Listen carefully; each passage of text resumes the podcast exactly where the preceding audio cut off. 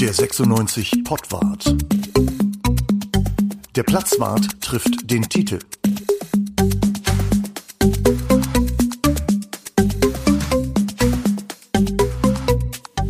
Ja, herzlich willkommen zum letzten Pottwart in diesem Jahr 2021, in diesem bewegenden Jahr 2021. Der HAZ Platzwart trifft den Titel. Es begrüßen euch zu einer sehr literarischen Ausgabe. Bruno, Titel und Uwe. Moin. Moin, hallo. Hallo. So, wir haben uns dieses Mal vorgenommen, äh, äh, jenseits der Aktualität einfach mal euch zu Weihnachten äh, ein bisschen was zu empfehlen. Wir haben uns einfach mal ein paar Fußballbücher gegriffen und äh, jeder von uns stellt einfach mal zwei Fußballbücher vor. Es sind neue dabei, es sind äh, etwas ältere dabei. Es sind einfach äh, Bücher, die wir für gut befunden haben und äh, toll fanden und euch ans Herz legen wollen. Die kann man ja auch noch bestellen die sind dann, glaube ich, formfest auch noch da oder man geht einfach in einen guten Buchladen, da gibt es solche Bücher dann ja auch. Ähm, wir wollen anfangen mit Bruno und der hat, glaube ich, was einigermaßen Frisches als erstes. Ja, ich bin ja hier quasi, ich stehe ja für Frische hier in dieser Runde das im literarischen Trio, was wir heute hier probieren. Eigentlich also auch ein Sextett, das literarische Sextett mit sechs Büchern. Sechs Bücher. Genau. Gut, wir haben sechs Bücher, das Sextett, aber wir sind ja dann doch auch nur drei, muss man ganz klar sagen, außer wir sind doppelt. Und so schlimm ist es ja trotz all den Glühweins hier, den Glühwein, die wir hier gegessen, äh, getrunken haben äh, und äh, ähnlichen Dingen doch nicht. Ja, was, was kann man, was kann man gut lesen? Ich finde ja immer das Stadionheft bei, bei 96 kann man, kann man ganz gut lesen, aber das ist ja dann auch kein Buch, so im engeren Sinne. Nee. Ne? Hannover 96 kann man vielleicht lesen als Buch mit sieben Siegeln, äh, ja. ist aber auch kein Buch. Also äh, machen wir mal was ganz anderes und zwar ein relativ neues Buch von einem Autor, den ich sehr gern mag, das ist Gerhard Henschel. Der hat ein Buch geschrieben, das heißt Soko Fußballfieber ist im Mai erschienen. Der kommt ja eigentlich gar nicht aus dem Fußball, ne? Nee, der kommt nicht aus dem Fußball, der lebt auch in Hamburg, also hat mit Fußball auch da nichts zu tun, äh, rein, rein regional. Aber diese, dieses Buch ist ganz spannend für, für Leute, glaube ich, oder ganz interessant für Leute, die mit Fußball eigentlich gar nicht so viel zu tun haben, weil das ist so eine, das ist eine Groteske tatsächlich. Also das ist angesiedelt, äh, es werden vier FIFA-Funktionäre äh, auf unterschiedliche Weise an unterschiedlichen Orten ermordet und äh, es geht alles aus von aus, aus Uelzen, das Ermittlerpaar, ein verliebtes Pärchen aus Uelzen, ermittelt dann und sie ermitteln, das ist das ist wirklich witzig. In, in, in, in Seoul, in, in, in Piräus, äh, am Ende spielt das, äh, spielt diese Geschichte zwischen Gret Siel und, und Casablanca. Gret Siel kann ich nur befürworten. Ja, und ich äh, finde Casablanca auch nicht schlecht, tatsächlich. Also ist eine, ist eine absurde Geschichte, die da erzählt wird. Äh, sehr humorvoll, sehr witzig ähm, und etwas für Leute, wie gesagt, die, die einfach so eine schräge, ähm, so eine schräge Kriminette lesen möchten. Und da sind sie bei Gerhard Henschel, das ist so neue, neue Frankfurter Schule, äh, zusammen mit dem Kollegen Thomas Xeller, der da übrigens auch eine Rolle spielt, einer der wenigen realen Personen mhm. in dem Roman spielen die da beide eine Rolle. Ich fand das ganz, ganz amüsant. Wobei, Was hat das mit Fußball zu tun jetzt? Es spielen Fußballfunktionäre und die Fußballwelt spielt eine Rolle. Das ist das, außerdem ist das die Soko-Fußballfieber. Mhm. Also das ist dieser Fußballzug, ne? Ja, das ist jetzt leider so. Damit muss jetzt klarkommen, Titel. Äh, ein bisschen spoilern kannst du schon. Also, äh, so, ähm, also welche spielen da auch reale Fußballvereine oder reale Fußballfunktionäre da eine Rolle? oder bei, bei Gerhard Henschel ist nichts real, außer die Orte, an die da genannt werden. Alles andere hat er sich irgendwie in Hamburg zusammengeklöppelt. ich kann sagen, dass Gretzil wirklich real ist. Ich war da kürzlich, das steht noch, also es ist äh, immer noch ein vorhandener Ort. Sehr gut. Also, wenn ihr lesen wollt, dieses Buch, Soko Fußballfieber, 18, 303 äh, Seiten, 18 Euro, also durchaus auch erschwinglich. 303 Seiten, das geht ja. Ja. Super. Das, das und alle Leute, die, glaube ich, irgendwie, wenn Thomas Greller auch äh, äh, vorkommt, alle Leute, die Titanic mögen und ja, die, das ist so diese, das ist so diese literarische Welt, in der genau. das dann spielt, ne? oder ja. dieser, diese Art von Humor, die da dann zelebriert wird. Ich also, mag das, ich mag dieses krude, dieses krude Erzählen sehr schön. Und ich glaube, wer elf Freunde mag, ist auch bei Da Gerhard bist du Henschel genau richtig, genau. Gut. Das ist so Fußballfeuilleton. Gut aufgehoben. Ein wirklicher Tipp und zwar äh, auch ein ganz frischer. Okay, kommen wir zu Titel. Was hast du uns mitgebracht? Ja, so, quasi so, so Yoga-Blöcke habe ich euch mitgebracht. Ja, der Titel, also, da kann man Bücher sich mit dem Rücken drauflegen. Hier. Also das sind, äh, das sind insgesamt 900 Seiten äh, fiktive Fußballgeschichte. Auch Krimis, muss man sagen. Also auch äh, Romane von Philip Kerr. Philipp Kör leider verstorben, viel zu früh. Philipp Kör eher bekannt äh, für seine äh, Bernie Gunther-Geschichten. Ähm, die spielen hauptsächlich im Dritten Reich im, äh, in Berlin. Ein, ein Kriminalist, der sich durch die Nazizeit schlägt und äh, da auch ähm, also ein, ein, ein, ein, Wel ein Weltcharakter, würde ich jetzt sagen. Das habe ich äh, sehr, sehr gerne gelesen. Gibt es auch, glaube ich, acht oder neun Teile von. Ähm, aber das ist tatsächlich, Philipp Kör hat sich mit Fußball beschäftigt. Er ist, das, das sagt er auch im Vorwort, er ist mit einem ähm, professionellen Fußballtrainer aus der Premier League, ganz offensichtlich, oder vielleicht aus Spanien, das weiß ich nicht genau, weil er auch sehr Barcelona-affin ist, ist er befreundet. Und hat, er hat ihm Insider-Informationen ähm, beschafft und ähm, aufgrund dieser, dieser Recherche hat er eine Trilogie äh, geschrieben. Also der, der erste Band, den, den, den empfehle ich jetzt einfach mal, das ist äh, der Wintertransfer. Den habe ich verliehen, deswegen habe ich ihn jetzt nicht dabei und habe nur zwei dicke Blöcke hier gerade in der Hand. Also Teil 2 und 3, aber Teil 1, der Wintertransfer. Da geht's los mit dem Helden aller Geschichten, das ist Scott Mason ein Schotte mit einer deutschen Mutter und afroamerikanischen äh, äh, Wurzeln ansonsten auch. Also das heißt, es sieht ungefähr aus wie Daniel Thune. Äh, scheint auch äh, so ein entspannter Typ zu sein. Ähm, allerdings anders als Daniel Thune hat er noch eine sehr viel bewegtere Vergangenheit. Der äh, war Fußballprofi, wurde dann ähm, angeklagt und verurteilt, weil er eine ähm, Frau vergewaltigt hat oder haben soll, wie er selber als Held halt behauptet. Und hat ähm, trotzdem, nachdem er ähm, eine Strafe abgesessen hat, äh, wieder zurückgefunden in den Fußball und ist Co-Trainer bei dem erfundenen Club London, London City. Mhm. Auch dort gibt es einen Oligarchen, einen Russen, der Chef ist und der das Geld ergibt und so weiter. Und es gibt, äh, er ist Co-Trainer von einem gewissen Sarko, so heißt der Cheftrainer. Ähm, das Witzige ist, dass äh, außer in der Mannschaft von London City sind alle anderen, also Gegnermannschaften oder, Tra oder Trainer der Gegner oder so, die sind alle real. Also die gibt es tatsächlich. Pep Guardiola spielt eine Rolle. Äh, Mourinho spielt eine Rolle, ähm, also sehr, sehr viele äh, Fußballstars, die wir auch kennen. Und ähm, da äh, passiert dann im ersten Mal, das ist wie gesagt ein Krimi. Ähm, es äh, gibt einen, einen Selbstmord im Stadion äh, von London City und ähm, und der Trainer Sarko versucht halt diese ganzen, ganze Geschichte so ein bisschen unter den Deckel zu halten, wie auch immer. Auf jeden Fall, dieser Sarko ist ein sehr interessanter Trainer, der, der auch die WM in Katar beispielsweise kritisiert, der, der dann sagt, ähm, ähm, also, naja, wir, äh, Katar, das ist ja, wisst ihr, wenn das, wenn das größte Stadion da aussieht wie eine Vagina, ich finde Vaginas toll, aber äh, gerade in Katar, das finde ich ja sehr witzig und, ähm, und kritisiert das auch sehr, dass, ähm, halt die, die Zustände in Katar dazu führen, äh, dass halt da eine WM ist und, und äh, die FIFA sich schmieren lässt und so weiter und so fort. Also auch sehr fußballkritisch. Und dieser äh, Sarko hat sich nicht viele Freunde gemacht durch diese klaren Worte als Trainer. Und äh, auch mit dem Sarko gibt es kein gutes Ende, sodass dann irgendwann äh, Scott Mason von dem Oligarchen den Auftrag bekommt, den Mord an seinen Cheftrainer aufzuklären. Und als Belohnung bekommt er den Cheftrainerposten. So einfach ist das Leben manchmal. Oder so schwierig. Jetzt hast du aber schon den ganzen Roman erzählt, ne? Nee, nee, das sind die ersten 100 Seiten. Ach so. Wir kommen da noch 200 danach. Und es ist, wie gesagt, eine Trilogie, da kommen auch noch 700 danach. Hm.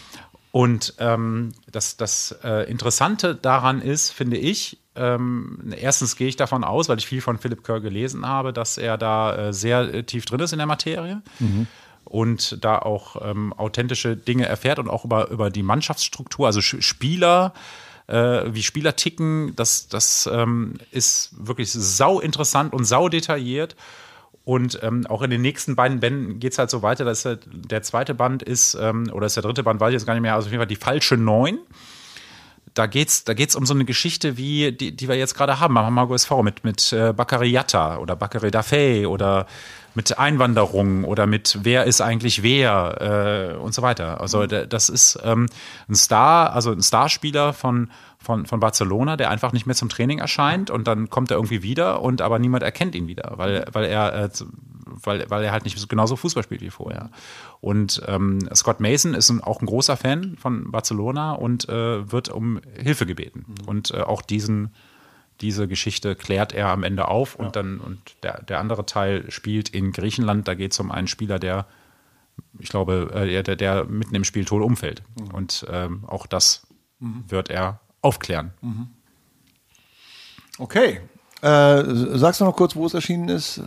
Ach so, ähm, bei, beim Verlag Thriller. Ach nee, man muss auf die Rückseite gucken. Äh,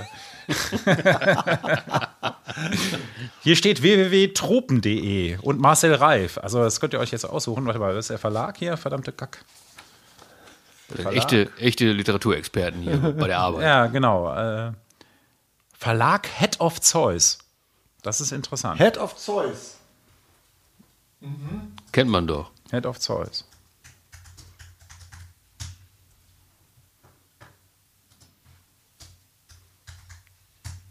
Äh, du, wir, wir, wir schneiden. Such ruhig in, in Ruhe. Ja, ja, ich, ich gucke gerade. Also das scheint der englische Originalverlag zu sein. Und dann für die deutsche Ausgabe. Boah. Der Kottasche. Ah, die Kottasche Buchhandlung. Ah, okay, gut, die kennen wir. Ja. Ja, okay, alles. Dann, äh, Soll ich es nochmal sagen? sprich, äh, jetzt, ähm, wo ist es erschienen? Erschienen ist das Ganze äh, bei der Kottaschen Buchhandlung. Mhm. Es ist ähm, jetzt nicht äh, ganz nagelneu, also so 2015 bis 2018 ist die Trilogie erschienen und äh, absolut lesenswert. Es klebt ja auch nicht an der, an der Aktualität, das Ganze. Insofern passt das ja. Also der Unterverlag heißt übrigens Tropen. Tropen. Kottersche. Der Unterverlag Tropen. ist dann Subtropen wahrscheinlich, oder? Genau. Subtropischer Genau. äh, Und, äh, Roman. und das Buch heißt nochmal, sag, sag nochmal die Namen. Das erste Buch, wie gesagt, äh, der Autor ist Philip Kerr. Das Buch heißt Wintertransfer. Wintertransfer, die falsche Neun. Die falsche Neu Neun und die Hand Gottes. Alles klar. Okay.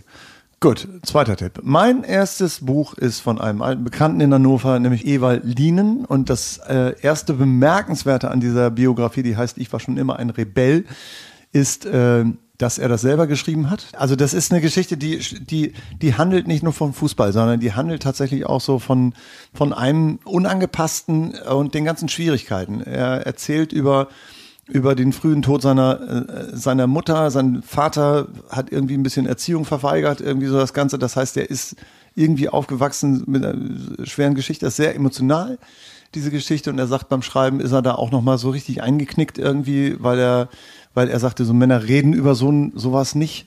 Normalerweise ist es so typisch, dass Männer das irgendwie wegdrängen, weil es irgendwie scheiße ist und weil es weil weil es unangenehm ist und Gefühle auslösen könnte.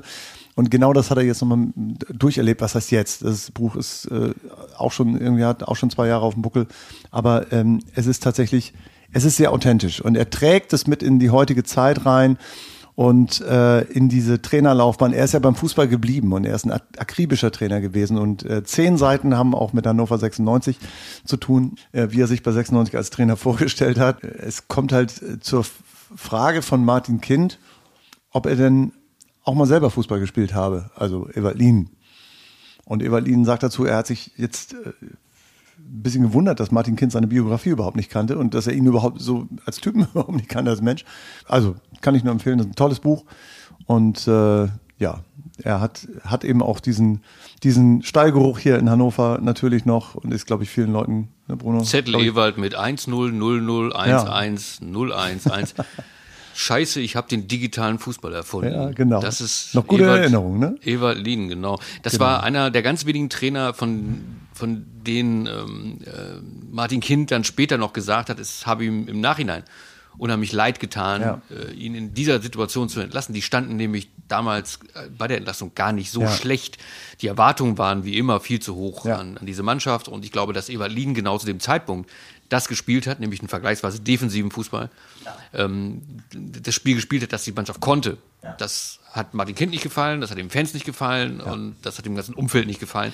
Ich glaube, deshalb musste Lien gehen. Das hatte keine menschlichen Gründe und am Ende hätte man vielleicht sehen müssen, Ja. er hat das Maximale rausgeholt. Ja, also für Leute, die Lust haben, ein äh, Buch über Fußball zu lesen, aus dem Fußball heraus, über dem Fußball. Und zwar Von einem, der Fußball gespielt hat. ja, mit der Fußball gespielt hat, der Fußball trainiert hat und der äh, trotzdem Zeit seines Lebens irgendwie so einen kritischen Blick auf das Fußballgeschäft geworfen hat, unbedingt lesen. Ich war immer schon ein Rebell von Ewald Lien, selber geschrieben, erschienen im Piper Verlag, 432 Seiten, 22 Euro, lesen, kaufen, schenken, verschenken, ja. Das war jetzt aber die komplette Information, Uwe. Ne? Unbedingt, So, wie, so. wie Elke Heidenreich das auch nicht besser könnte.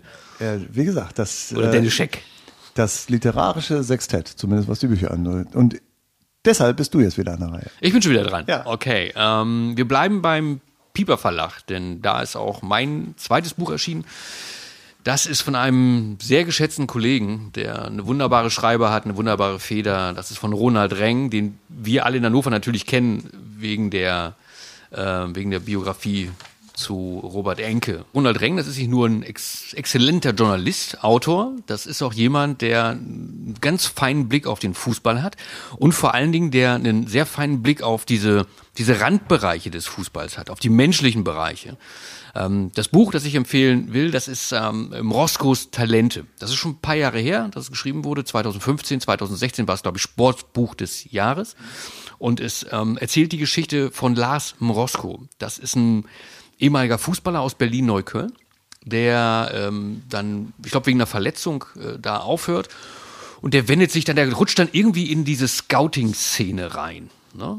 Ähm, erst auf einem ganz niedrigen Niveau, guckt mal hier, guckt mal da, wird rumgeschickt und äh, der schafft so seinen Weg ganz langsam in die, in die Bundesliga. Bis hin zu Hertha BSC und später dann äh, zu den Wölfen nach Wolfsburg. Das ist ein ganz spannender Blick auf diese, auf diese Szene hinter dem, was wir jeden Tag sehen. Und Ronald Reng beschreibt das sehr, sehr einfühlsam, sehr präzise, wie ich finde. Und der Lars Morosko ist äh, ohnehin dafür bekannt, dass er ein Mensch ist, der ähm, sehr offen mit dem umgeht, was er in der Vergangenheit gemacht hat. Äh, Später hat er Interviews gegeben, in denen er beschreibt, woran er gescheitert ist. Und er sagt, eigentlich bin ich gescheitert an dem, an dem Punkt, dass ich ehrlich bin, dass ich ehrlich mit den Leuten umgegangen bin. Insgesamt muss man sagen, er ist nicht nur an Ehrlichkeit gescheitert, sondern auch daran, dass er einfach viel zu impulsiv war. Und zum Beispiel mal äh, Dieter Höhnes, als der noch ähm, Manager in Wolfsburg war, einfach mal grundlos zusammengeschissen hat, angeschrien hat, woraufhin er dann entlassen wurde. Das war dann so ein Wendepunkt in seinem Leben. Also diese Geschichte ist auch wieder etwas für Leute, die vielleicht mit dem Fußball im engeren Sinne gar nicht so viel zu tun haben, aber eine spannende Lebensgeschichte lesen wollen aus einem sehr schillernden Bereich, nämlich der Welt der Berater und der Scouts im Profifußball. Ich, hab's gemocht. Ich glaube, Dieter Schatzschneider spielt auch eine Rolle in dem Buch, ne? Ja, äh, Mirko Slomka spielt eine Rolle, weil die Morosko-Geschichte, die beginnt natürlich in Berlin bei TB und da ist dann tatsächlich auch eine, eine Geschichte mit, mit äh, Mirko Slomka tatsächlich dabei. Schatzschneider, wenn du das weißt, weiß ich jetzt gar nicht mehr. Hab schon vor langer Zeit gelesen, aber Ich, ich habe es gelesen, ich habe das Buch selber nicht Ja, ja, gelesen, also äh, aber aber tatsächlich habe ich ich habe das aktuelle Buch von von Ronny Renk auch auch da gibt's noch ein, ein ein Buch jetzt mit Die der, Talente, ne? Genau, die Talente, da spielt Marius Wolf äh, eine Rolle, den kennen wir ja auch bei Hannover 96. Und Mhm. Ja, der war ähm, nicht gut genug für Hannover 96. Man ganz klar sagen. Der, ja, aber äh, und dann kann man sagen, der war, der war zu seiner Zeit nicht gut genug, gut genug für Hannover 96. Also da bleibe ich dabei. Ich habe ihn ja gesehen. Also ähm, da wird die Geschichte von der anderen Seite erzählt und das fand ich jetzt spannend. Mhm. Ne? Also der war wirklich hier einsam, sehr sehr einsam und ähm, Sind wir nicht alle ein bisschen einsam? ein bisschen, aber der war sehr sehr einsam. Na gut. Und äh, er hatte, hatte halt einen Kumpel irgendwie, der bei ihm gewohnt hat und die haben sich immer eingeredet, wir sind die geilsten und so weiter. Hannover 96 war für, war für Marius Wolf eine Durchgangsstation. Sowieso so geplant. Also so lese ich das bei, bei Ronny Reng. Er hat es jetzt nicht so gemeint, ne? aber das war jetzt so deutlich rauszulesen. Aber noch interessanter als die Geschichte von Marius Wolf finde ich die Geschichte von seinen zwei Kumpels, die die, die Namen habe ich jetzt natürlich, weil sie nicht bekannt geworden sind, habe ich jetzt auch wieder vergessen. So ist das. Ne? bitter. Aber und die irgendwie sie vers- versucht haben, sich in der Regionalliga durchzuschlagen als hochtalentierte Spieler. Er ist einfach nah, nah dran Ja. an, an den Menschen, über die er schreibt. Ja. Und diese Menschen vertrauen ihm. Das ist ja, So, und das ist ja, wichtig. das ist ein ganz wichtiger Punkt. Ne? Wenn Theresa Enke ihm nicht vertraut, dann braucht er dieses Buch nicht schreiben. Wenn Heinz Höher ihm nicht vertraut, wenn, wenn Lars Morosko äh, nicht sagt, okay, ich vertraue dir jetzt einfach mein Leben an. Und er hat wirklich, äh, der Morosko hat einfach mal alles erzählt, Ja. so wie er das gesehen hat. Seine Sicht. Ne? Das geht ja auch nicht von heute auf morgen. Also ich habe ich hab Ronny mal getroffen beim 96-Training, da stand er einfach mal da. Und ich denke, hm, äh, was machst denn du hier? Ne? So. Und ähm, hat er mir erzählt, ja, er würde sich nachher mit Marius Wolf treffen. Und da wusste ich schon da, also das ist, ist jetzt schon ein paar Jahre her, da war er, wie gesagt, noch bei Hannover. Und da habe ich halt, okay, du schreibst wahrscheinlich irgendwann ein Buch über Mario. Ja, kann sein. Also der Anlass, äh, ein Buch zu schreiben über die Talente, war ja die erste Spielerberaterin Ja. in, der, in der Szene. Und an die hat er sich, mit der hat er sich beschäftigt. Also mit, mit, der, und der, mit, mit der Geschichte. Und er hat sich auch mit, äh, mit der Geschichte beschäftigt, der drei Spieler, die damals ihre, ihre hoffnungsvollsten Talente waren. Und ist denen dann auch nachgefahren. Und er kommt dann nach Hannover. Ich glaube, er wohnt, glaube ich, weiß ich nicht, wohnt er immer noch in Barcelona? Ich weiß, weiß es nicht genau, wahrscheinlich ja. Also ich, mein letzter Stand war München. München, Barcelona, Vielleicht wohnt er in Hannover. Hauptsache Italien. ähm, genau. Und äh, genau, auf, auf jeden Fall war er da und Ja. ähm, hat sich mit Marius Wolf getroffen. Ja. Und ähm, aus so etwas, aus so einem Aufwand entstehen natürlich dann irgendwann auch die besten Geschichten. Da darfst du, da darfst du nie vergessen. Also, ich meine, wir sind ja alle aus dem Fach jetzt, mehr oder weniger zumindest. Jetzt vielleicht nicht in der Liga von, von Ronny Renk. Aber äh, wie, wie viel Arbeit du teilweise in eine Recherche steckst, vor allen Dingen, wenn es eine gute, eine gute Geschichte werden soll, ne? wie viel dann am Ende liegen bleibt. Also es heißt ja immer so, wenn du, wenn du etwas schreibst, schreibst du die 10 Prozent, aber eigentlich sind da nochmal 90 hinter. Ne? Ähm, Du schreibst nie 100 100 Prozent von dem, was du weißt, das wären keine guten Geschichten. Ne? Das wären schlechte Geschichten. Ja. Und ich glaube, bei, bei Renk ist das ganz genau so. Der, der recherchiert viel, der ist viel unterwegs, der, der bewegt ganz viele Gedanken parallel im Kopf und am Ende kommt dann da schon was bei raus. Aber es bleibt auch unheimlich viel rechts, links liegen, wo andere nochmal zwei Bücher drüber machen würden. Okay, Ronald Frage. Ring, sag nochmal äh, Titel des Buches. Ähm, Roscos Talente heißt das. Bei Piper erschienen, im Preis und die Seitenzahl weiß ich jetzt gerade nicht, aber ist ein, ist ein schickes Ding. Also einfach ein schöner Schmöker. Talente. Titel. So, ja, also ich hätt- hätte jetzt ein, ähm, wieder einen Roman, wieder was Fiktives sozusagen, aber tatsächlich ein Spieler, über den ich auch gerne, ja, da würde ich gerne mal lesen, wie Ronald Reng über so einen erfolgreichen Spieler schreibt. Also ähm, so erfolgreich. Das ist, äh, das ist der liebe Ivo. Der liebe Ivo ist in ähm, Wien aufgewachsen, wie er selber sagt, halt ein Jugo, der es halt weit gebracht hat, spielt bei Everton, verdient 100.000 Euro oder Pfund in der Woche, ich weiß es jetzt gar nicht mehr. Und der hat alles, was man sich irgendwann mal als äh, Fußballerkind gewünscht hat. Der ist ein super Fußballer, ein Zehner auch noch, ein Spielmacher, der äh, Tore schießt, der ähm, in der Premier League spielt, der eine schöne Frau hat, äh, der eine schöne, der eine wunderbare Familie hat. Das ist äh, alles Taco, aber äh, aber oder oder nicht aber und dazu gehört eben das Leben, das so ein Fußballprofi führt. Der Roman heißt Nicht wie ihr, der ist geschrieben von Tonio Schachinger war 2019 auf der äh, tatsächlich nominiert für den deutschen Bücherpreis, also nicht für den deutschen Fußballbücherpreis oder deutschen Sportbücherpreis, sondern tatsächlich für den Literaturpreis.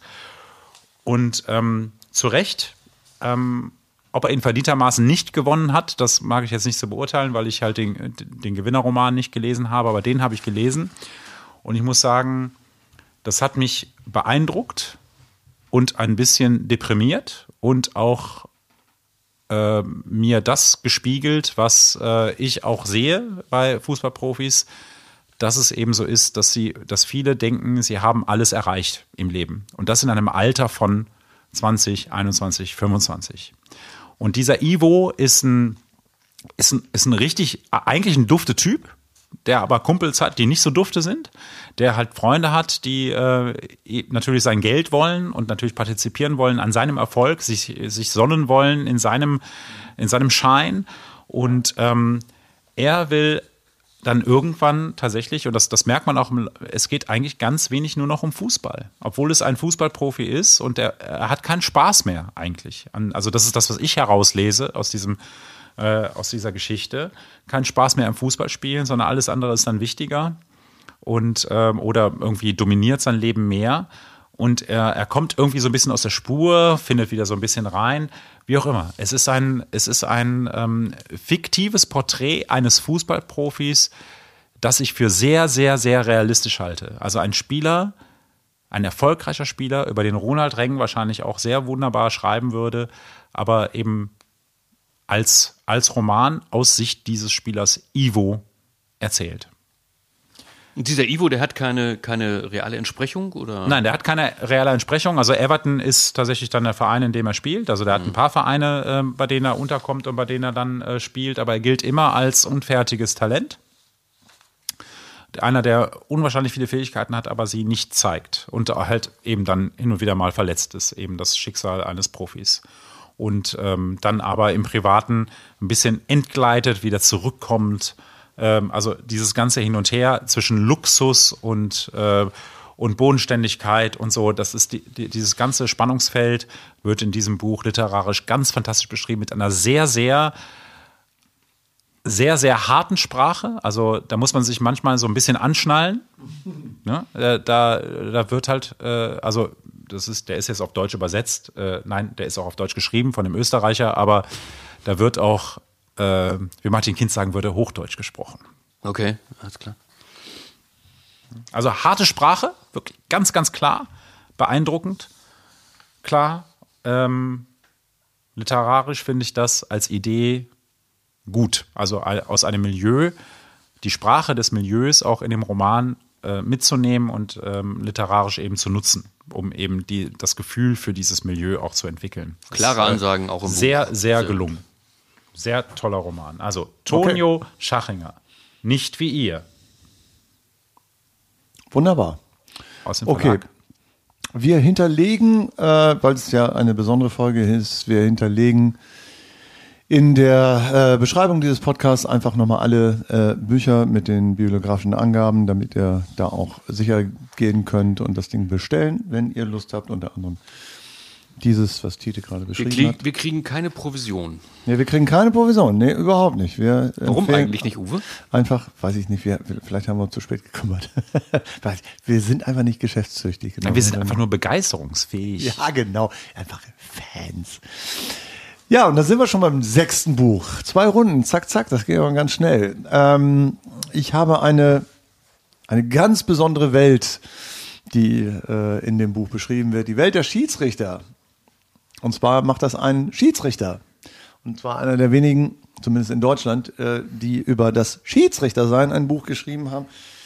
Äh, und das ist Patrick Ittrich aus Hamburg. Der ist äh, Schiedsrichter seit vielen Jahren und äh, hat äh, Erfahrung national und international. Man kennt ihn, glaube ich, auch, wenn man beim Fußball so ein bisschen unterwegs ist. Der hat ein Buch geschrieben über eben diese Schiedsrichtertätigkeit. Das heißt, die richtige Entscheidung, warum ich es liebe, Schiedsrichter zu sein.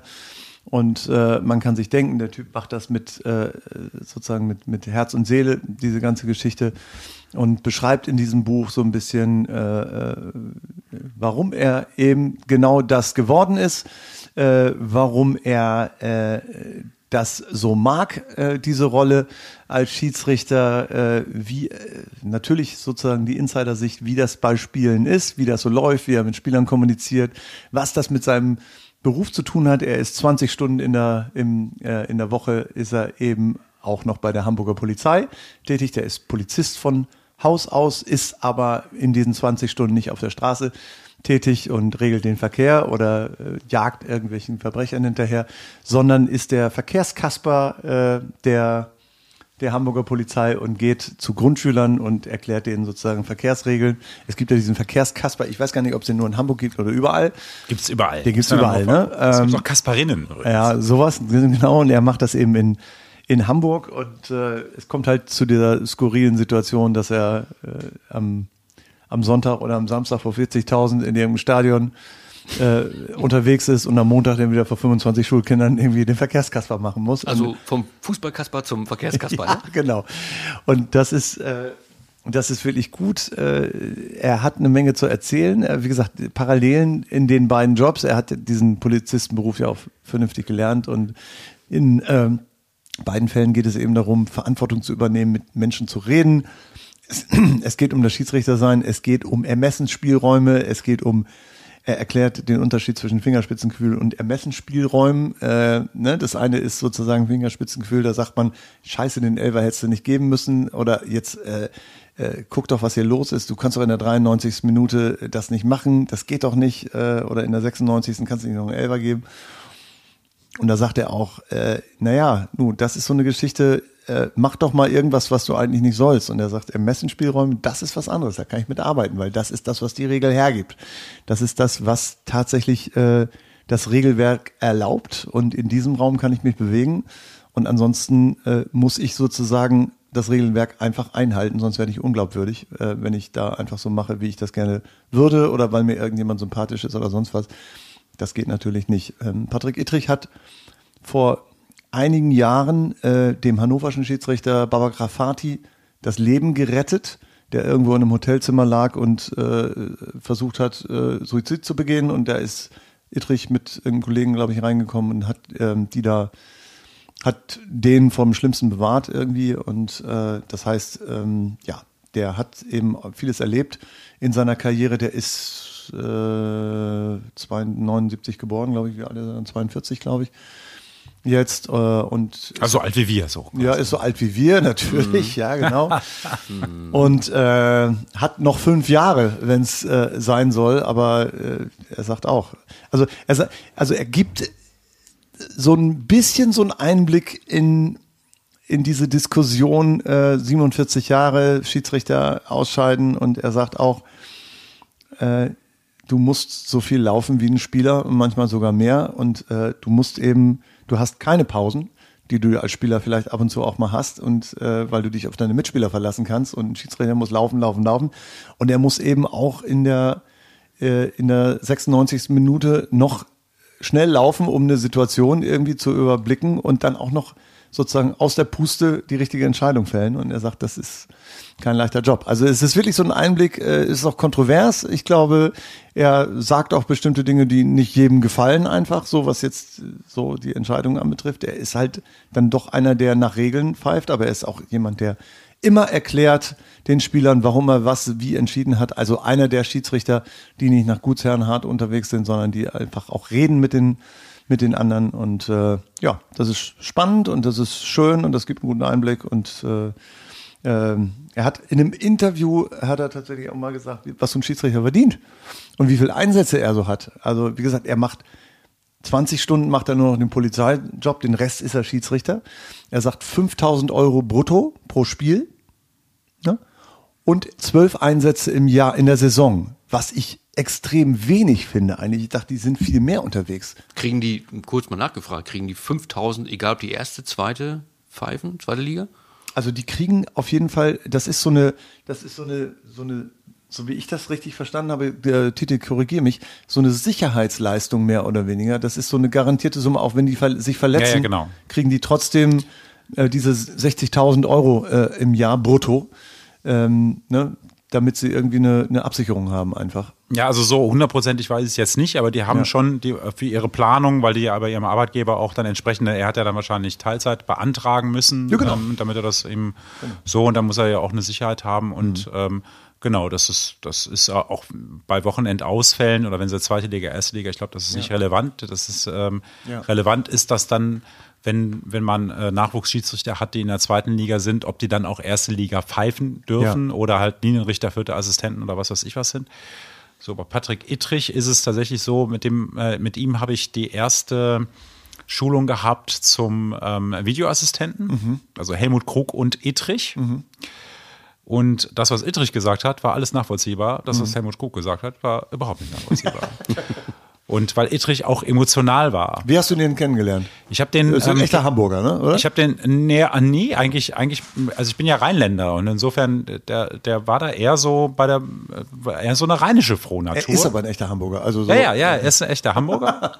aber, aber er hat ähm, tatsächlich da eine sehr emotionale Rolle genommen, der natürlich wusste, er darf jetzt auch nicht alles sagen, wenn Helmut Krug da sitzt. Gut, jetzt dürfte er mehr sagen. Äh, Helmut Krug ist jetzt egal, aber, aber er hat da ähm, schon, schon deutlich, also mir zumindest äh, zu verstehen gegeben, ohne dass ich jetzt direkt gesagt hätte, dass es natürlich für den Schiedsrichter auf dem Platz, der ja immer noch das letzte Wort haben soll und darf und muss, Ja. ähm, schwierig ist, weil mit jeder, mit jedem, mit, mit, mit jedem, äh, mit jeder Nachricht aufs Ohr und mit jedem Schritt zu seiner, zu seinem Screen da an der, an der Seite muss er zugeben, dass er das in dieser Situation nicht richtig gesehen hat. Und jetzt muss man mal überlegen, Ja. wie sind diese Schiedsrichter in diese Bundesliga gekommen? Die haben nie was anderes getan, Ja. außer als in der Spielsituation, das in der Sekunde so zu entscheiden, Ja. wie es war. Und jetzt muss es dann anders sein. Jetzt wirst du auf einmal hinterfragt. Mhm. Jetzt sitzt sich nur ein Schiedsrichterbeobachter oben und macht irgendwelche Noten und sagt, da da richtig, da da falsch, da dies und das. Das ist ja in diesem Spiel egal. Ja. Daran denkst du nicht, wenn du da unten stehst. Aber das nochmal das nochmal zu verpacken, und, und wenn du in der Bundesliga oder der zweiten Liga Schiedsrichter bist, musst du ein Alpha-Tier mhm. sein. Da musst du ein großes Selbstbewusstsein haben. Ja. Ansonsten kriegst du das ja gar nicht. Das ist ja noch schlimmer ja. als das, was äh, Baba Grafati damals irgendwie erzählt hat. Also es ist ja noch eine größere Kontrolle während, während der Stresssituation. Ja. Und da muss ich sagen, da hat man, auch wenn viele Schiedsrichter sagen, auch wenn viele Trainer sagen in den Profiligen, äh, der Videoschiedsrichter ist eine tolle Sache, sorgt mhm. mehr für Gerechtigkeit. Ich halte das, ich halte das äh, für eine Fehlentscheidung. Also diese, äh, diese Videoschiedsrichter. Ja. Auch, auch, auch für die Schiedsrichter. Ja. Das tut denen nicht gut. Lesenswertes Buch. Ähm, Patrick Ittrich, äh, es heißt Die richtige Entscheidung, äh, warum ich es liebe, Schiedsrichter zu sein, erschienen im Edelverlag, kostet 1895 und ist relativ frisch. Also wenn ihr Bock habt auf diese Schiedsrichtergeschichte, dann bitteschön.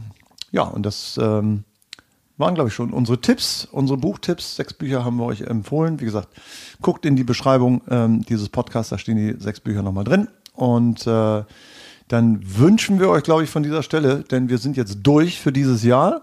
Einfach frohe Weihnachten. So ist es nämlich. Und äh, einen guten Rutsch ähm, ins neue Jahr. Wir hören uns dann im nächsten Jahr wieder mit einer hoffentlich besseren Saison für Hannover 96 oder besseren Halbsaison für Hannover 96. Und haben wir was vergessen, Tite? Hast du noch was? Nein, außer lese ein gutes Buch. Genau, so ist es nämlich. In der fußballfreien Zeit. Genau. Habt eine gute Zeit und äh, wir hören uns im Jahr 2022 wieder. Es verabschieden sich der HAZ Platzwart und der Tite, der Pottwart. Wünscht alles Gute. Bis nächstes Jahr. Tschüss. Bleibt munter. Tschüss. Der 96 Pottwart. Der Platzwart trifft den Titel.